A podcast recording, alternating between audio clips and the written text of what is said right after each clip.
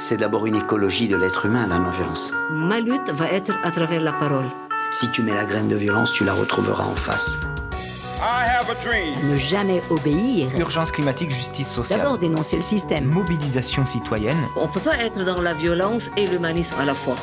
La force de la non-violence. Article.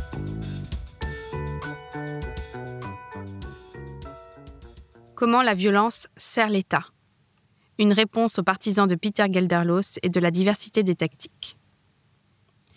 À chaque fois qu'un des épisodes du podcast atteint un certain niveau d'audience, je peux être sûr de voir apparaître très rapidement dans les commentaires ou des messages qui me sont adressés l'expression diversité des tactiques et le nom Peter Gelderlos.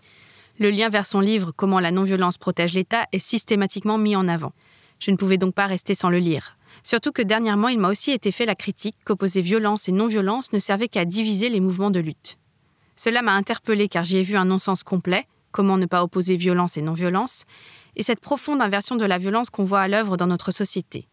Les révolutionnaires non violents sont catalogués terroristes quand ils gênent le pouvoir, dogmatiques et intolérants quand ils refusent que les partisans de la violence se mêlent à eux, et maintenant ils seraient celles ou ceux qui divisent la lutte, alors que cela fait longtemps que les militants qui revendiquent la violence discréditent les mouvements non violents, remettent en cause leur efficacité et apportent justement la discorde au sein même de la résistance.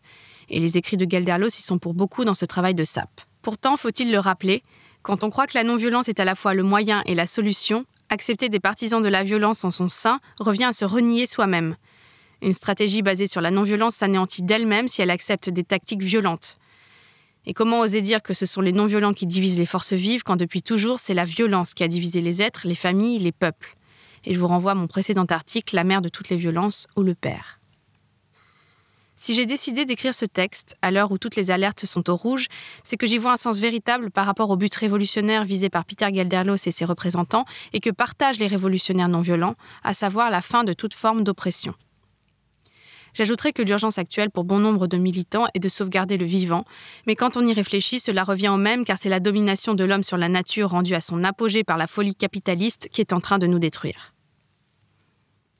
Concernant cet ouvrage, Comment la non-violence protège l'État, j'ai trouvé dans le livre publié par le collectif Désobéissance libertaire, intitulé Une critique anarchiste de la justification de la violence, une grande source d'inspiration et beaucoup d'arguments en défaveur de la thèse défendue par Gelderlos. Je serai donc amené à en citer plusieurs passages, sachant qu'il s'agit de différents textes d'anarchistes non violents réunis en un même recueil. Je vous invite chaleureusement à le commander et le lire si vous souhaitez aller beaucoup plus loin que ce simple article. D'abord, Dès l'introduction de son pamphlet contre la non-violence, Peter Gelderlos fait une déclaration étrange.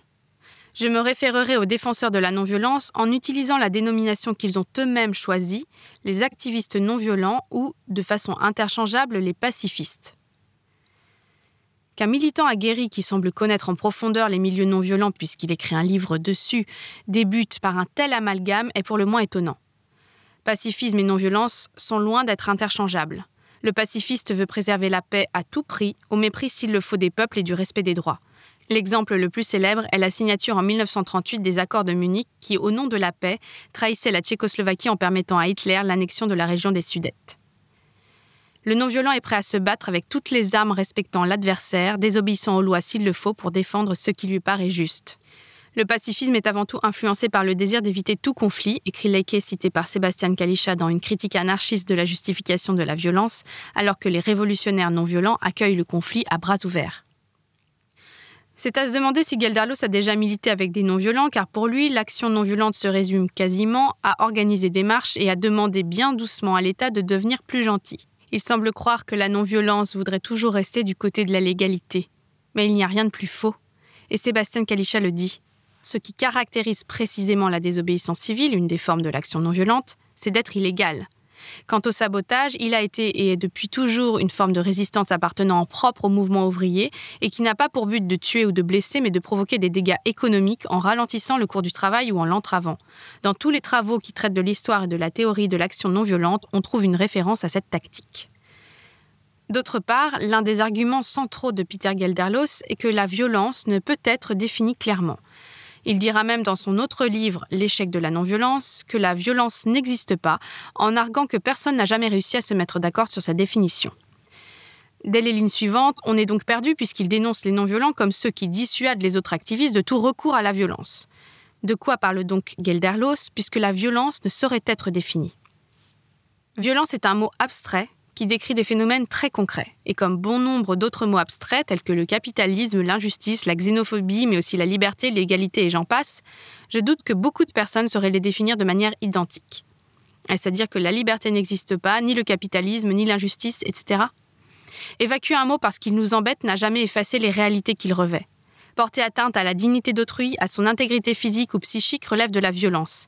Un viol, un meurtre, une insulte relève de la violence. Le harcèlement, le racisme, le sexisme relèvent de la violence. Est-ce à dire que la violence est toujours à proscrire? Non, elle est parfois nécessaire dans certains cas, comme celui de la légitime défense ou de sauver la vie à quelqu'un. Il s'agit toujours de préserver le vivant.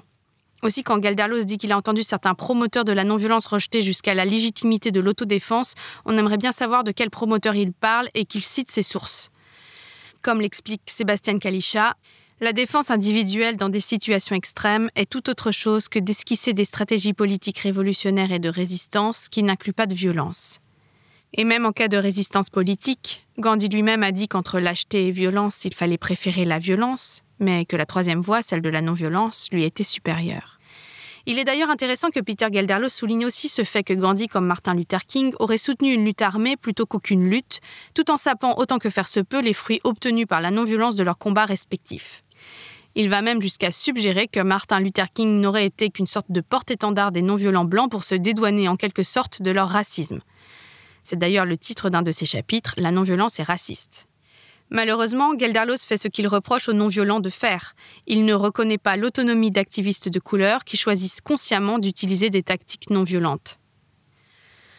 Si la figure de Martin Luther King a malheureusement été érigée en une sorte de statue intouchable et bienveillante, cela est surtout confortable pour la bourgeoisie, qui le prive ainsi de son pouvoir de subversion, pas parce que les non-violents blancs réécrivent l'histoire, mais parce que les dominants blancs réécrivent l'histoire, et celle de la non-violence ne fait pas exception.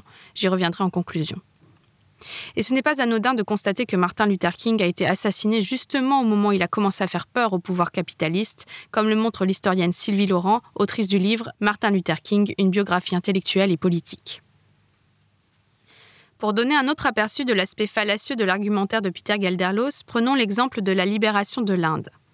Dans son essai Qui a peur de Gandhi, toujours dans l'ouvrage Une critique de la justification de la violence, Anne Ophir montre l'omission de faits historiques et la mauvaise foi de Gelderlos pour servir la thèse de son chapitre La non-violence est inefficace. Par exemple, concernant le départ des Britanniques d'Inde, ce dernier met en avant la figure d'un certain Subhas Chandra Bose, qu'il présente comme un célèbre indépendantiste indien qui prenait la lutte armée et qui a été élu deux fois président du Congrès national indien en 1938 et 1939. Outre le fait que, comme le rappelle Enophir, Bose a été élu justement parce qu'il s'était aligné sur la manière dont le Congrès national concevait la lutte non violente et la désobéissance depuis 1920, Gelderlos omet de parler des collaborations de Bose qui, pour mener à bien sa lutte armée, compta d'abord sur le soutien des nazis, puis sur celui des fascistes japonais.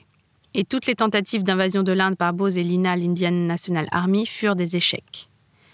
Enfin, Gelderlos ose invoquer une forme de contrainte armée, celle de la Palestine, supposant que cela aurait affaibli l'Empire britannique et qu'il est tout à fait probable que cela ait influencé la décision des Britanniques d'abandonner leur administration coloniale, l'Inde. Voilà la réponse de Ophir. Gelderlos fait là un lien arbitraire entre deux régions du monde très différentes, la petite colonie de la Palestine et l'Inde, vue comme le joyau de l'Empire britannique. Et les Britanniques ne risquaient pas d'avoir peur de la lutte armée après avoir vaincu militairement durant cinq ans dans différents pays. Alors pour quelles raisons les Anglais ont-ils quitté l'Inde? Il s'agit d'une forme de force jamais prise en considération par Gelderlos qui pense que seules les armes sont une contrainte. Et c'est la contrainte économique. Les grandes campagnes de masse non violentes des Indiens, la grève et le boycott de l'importation des marchandises venant de la Grande-Bretagne ont décidé du sort de l'Inde. En outre, pour revenir à la Palestine, n'oublions pas que, pour citer une nouvelle fois Enophir, les militants arabes et juifs vont bientôt tourner les armes les uns contre les autres et entrer dans une guerre civile horrible qui ne cesse pas de continuer jusqu'à nos jours sans issue visible. C'est cette culture de violence dont Gelderlos ne veut rien savoir ni la regarder en face. C'est comme si le seul critère valable pour Gelderlos serait l'efficacité, et ses arguments pour discréditer la non-violence sur ce point sont faibles, mais surtout, qu'en est-il de l'éthique révolutionnaire? Car comme le dit André Bernard, nous savons que quand quiconque a des armes à la main, une hiérarchie s'établit rapidement et tout naturellement entre le fort et le faible. La violence fonctionne comme un engrenage et suivant Sébastien Kalischa, même s'il y a une différence entre la violence de l'oppresseur et la violence des opprimés, malgré tout, la violence est en soi un phénomène qui possède sa propre dynamique autoritaire et anti-émancipatrice, quand bien même elle se manifeste comme une contre-violence des opprimés. La non-violence radicale refuse le monopole de la violence de l'État bien davantage et de façon plus fondamentale encore que ne peut le faire toute violence révolutionnaire, parce qu'elle s'attaque à la racine même du problème de la domination et de la violence.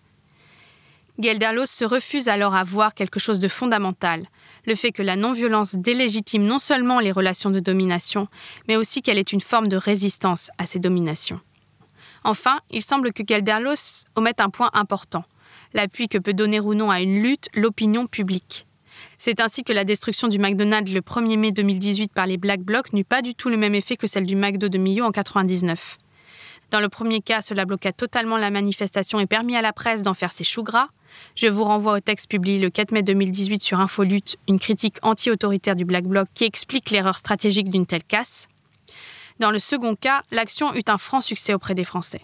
Or, pour Peter Gelderloos, bien qu'il écrive qu'il est dangereux d'adopter des tactiques que personne ne comprend et encore moins soutient, il va cependant jusqu'à justifier les attentats islamistes de Madrid en 2004 en expliquant que ce seraient ces attentats qui auraient provoqué le retrait espagnol de la guerre en Irak.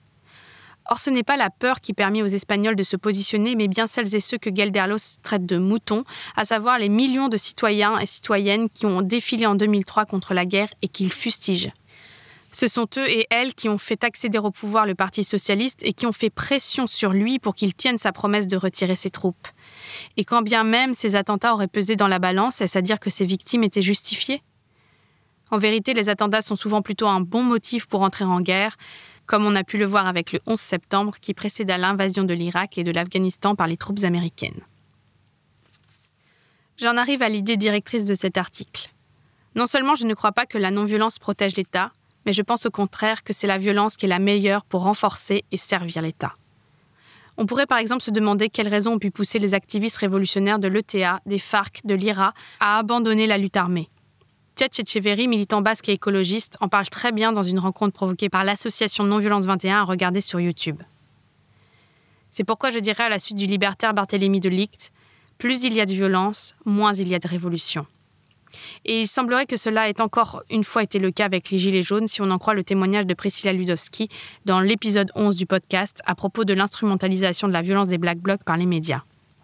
En outre, l'ouvrage universitaire d'Erika Chenoweth et Maria Stepan, Why Civil Resistance Works, publié il y a 10 ans et qui sera enfin traduit cette année en français, montre à partir de 323 études de cas qu'en général, la non-violence obtient de meilleurs résultats que la violence. Néanmoins, je souhaite rendre justice sur ce point à Peter Gelderlos. La non-violence n'est pas non plus la panacée pour réussir une révolution, et de moins en moins d'ailleurs. En effet, poursuivant ses recherches, Erika Chenoweth a concédé qu'entre 2010 et 2018, le nombre de campagnes non violentes a augmenté, mais leur réussite grandement diminué, passant de 65% en 2000 à 30% en 2018. Si elles font toujours mieux que la lutte armée qui obtiendrait 10 à 20% de réussite, la chercheuse constate une moindre efficacité. Mais faut-il imputer cela à une position dogmatique de la non-violence ou à son présumé échec? Au contraire, Erika Chenoweth souligne qu'il y a eu justement davantage de soulèvements utilisant la diversité des tactiques et que ceux-ci aboutissent moins, statistiquement parlant. Ensuite, elle montre qu'il y a eu une diminution du nombre de personnes ayant participé à ces soulèvements, environ 1% de la population contre 3% dans les années 90, que les méthodes non violentes ont été moins diversifiées, et enfin que l'activisme numérique est surestimé, voire qu'il nuit à une réflexion approfondie sur la stratégie. Et si je peux ajouter une opinion personnelle, je pense aussi que la classe bourgeoise néolibérale a su renforcer son pouvoir dans chaque État, qu'elle possède encore davantage la presse et qu'il devient très complexe d'établir un rapport de force qui puisse la faire plier, et ce quel que soit le mode d'action. S'il y a bien un point sur lequel je rejoins Peter Gelderlos, c'est que le pouvoir en place sait très bien remanier l'histoire, mais aussi les mots. Et c'est bien dans cela que je m'étonne à la lecture de son livre. Il adopte sciemment la vision, ou plutôt le carcan dans lequel l'État capitaliste veut enfermer la non-violence. C'est une lecture bourgeoise de la non-violence qu'il fait en assimilant durant tout son livre la non-violence révolutionnaire au pacifisme confortable du bourgeois. Le pouvoir verrait en la non-violence la seule lutte acceptable et il ne se prive jamais de condamner toutes sortes de violences afin de pouvoir condamner l'ensemble d'une lutte. Par là même, le pouvoir élude à dessein toute la puissance révolutionnaire de la non-violence, toutes les tactiques illégales qu'elle utilise et qu'il assimile immédiatement à de la violence, s'accordant ainsi avec Peter Gelderlos pour rendre très floue la définition de la violence, toute désobéissance à une loi étant assimilée comme telle. Le moindre prétexte pour renforcer sa répression est bon pour l'État, et en cela la violence le sert. La violence le sert parce qu'elle permet de détourner le regard sur la violence structurelle dont les institutions se rendent coupables. La violence le sert parce qu'elle exerce un pouvoir de fascination et de répulsion très utile pour manipuler les masses de la société du spectacle. La violence le sert parce qu'elle fait peur à l'opinion publique et que la répression en retour fait peur à celles et ceux qui auraient des velléités de se révolter. La violence le sert parce qu'elle est son domaine et qu'il en comprend le langage. L'État ne comprend rien à la non-violence. Aussi essaie-t-il de la circonscrire, aussi travestit-il les mots et les dominants parlent-ils de paix pour se couvrir et rejeter leurs propres fautes sur les victimes de leurs oppressions. Les technocrates au pouvoir ont su de son sens tant de mots, inventé tant d'expressions pour ne surtout pas décrire la réalité. La non-violence n'échappe pas à l'avènement de cette langue. En acceptant de se plier à ces grossiers raccourcis et en les imputant aux révolutionnaires, on se demande pour qui roule Gelderlos.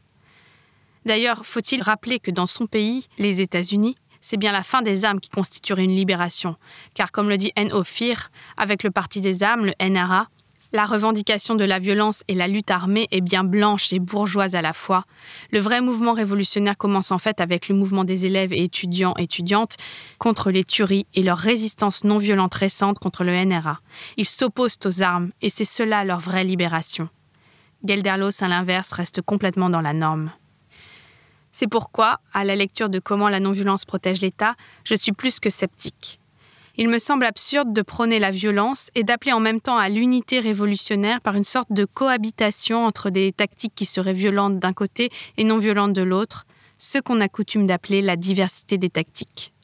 Mais ce terme même de diversité est inadéquat puisque ce sont deux conceptions qui s'excluent mutuellement la diversité des tactiques, ce mythe qui permet aux violents d'imposer leur stratégie et d'anéantir la stratégie non violente.